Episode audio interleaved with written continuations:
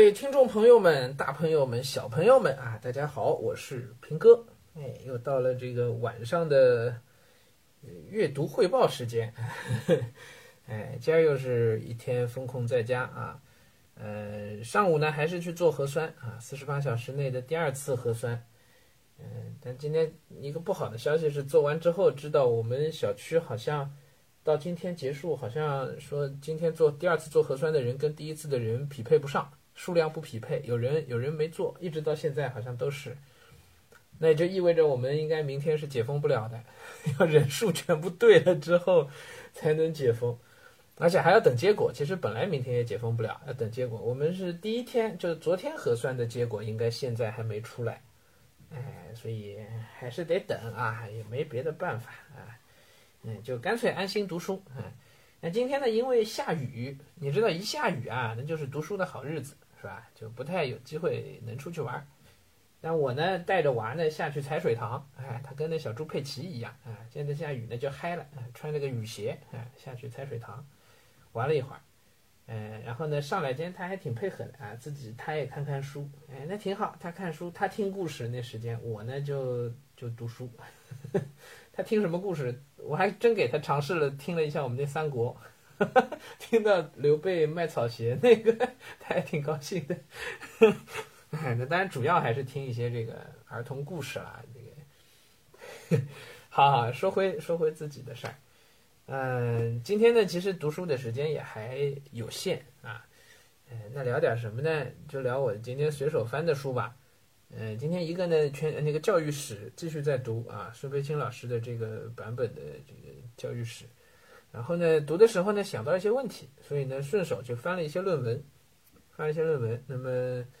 也就顺手就读了一些这个论文，这都是比较偏学理性的。呃，在啊那个华东师范大学有两位两位老师吧，两位教授啊，一个是杜成宪杜老师啊，这个是泰斗级了啊，还有一个是蒋春娇蒋老师啊，都有一些关于这个呃中国的教育目的啊，然后关于晚清到民国的中国教育的一些演变啊，包括一些前辈的这个教育家呀。陶行知啊，这个等等的啊，还有很多的这些研究，包括梁漱溟啊等等，这都是我比较感兴趣的。本身这些人也都是，呃，思想史上的人物吧。啊，我们今天就顺便读了一些论文啊，论文读的累了呢。哎，说实话，读论文真的是挺累的，呵呵跟读那个著作啊，都书啊就不一样啊。中国教育史那个书的脉络还非常清晰，其实你顺着那个读下来还好啊，就不是特别专业性。但是读这个论文真的是比较吃力，你还得去看它的逻辑，看它的论证过程，看它的资料，还得回往下去看它的那个注释，就很累。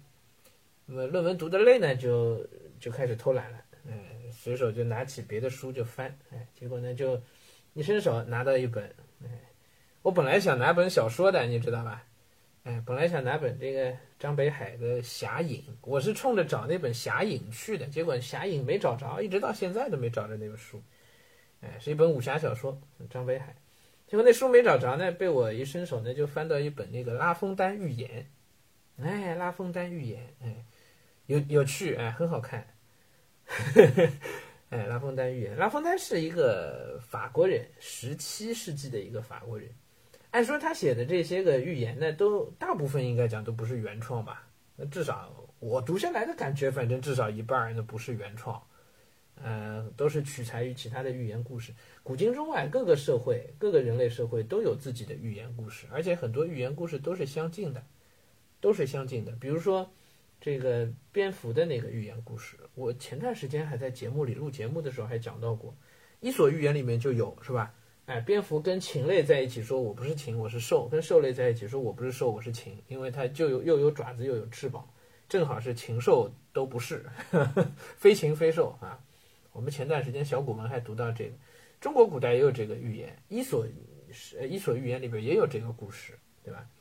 哎，不同社会都有自己的寓言，而寓言呢，往往是有讽刺的啊，然后也有去讲一些道理的，对吧？也都是有一定的思想深度的。它至少让你能够，嗯，因为寓言这其实寓言本身是是是教化功能，它是为了讲道理。但是呢，他知道讲道理直接凭空去讲那是没人爱听的，所以他讲道理的方法呢是讲故事，通过故事来讲道理。这个套路跟跟平哥讲历史节目、讲很多节目就比较像了，对吧？你说我为什么要带大家读古文？我们不好好去去读课本上的古文，我们要去读这个《史记》。哎，其实也是多少有一些自己的想法在里边，对不对？一个道理。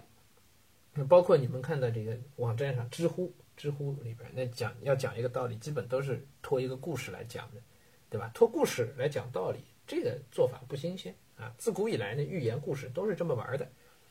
那么，我把套路都说出来了，这不太好啊。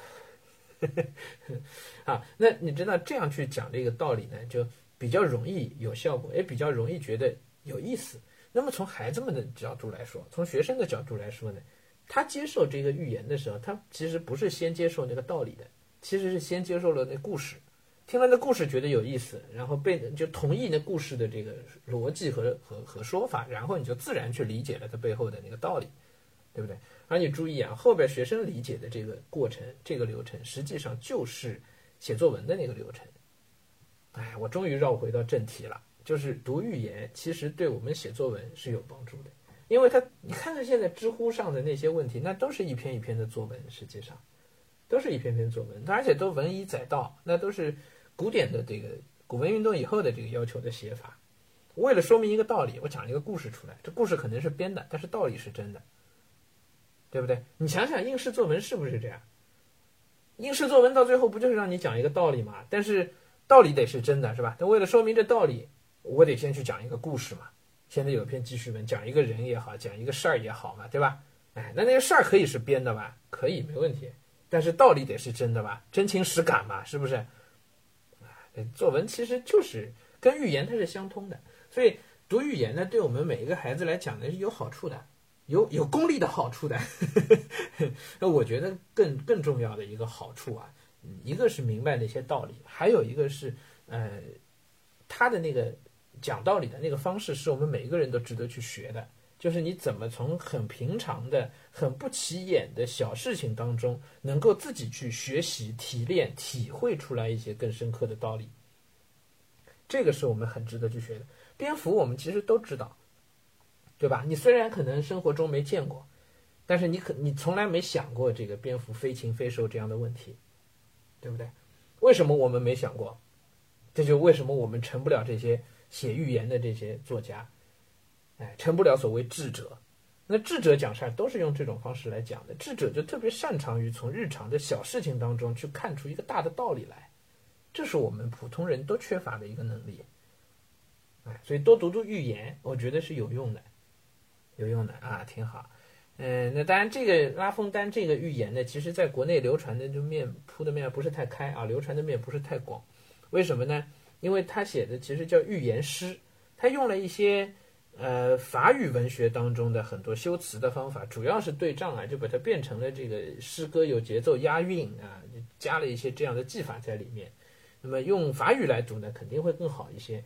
所以翻译过来呢，其实对对译者的文笔要求非常高，哎，文笔要求很高。那么不仅要意思都要对，那真的要做到信达雅，还要把它的押韵都翻出来，这就相当于拿英语翻这个唐诗。但是它没唐诗那么艰深了，是吧？啊，没唐诗意蕴那么丰富，但是还是很难翻的。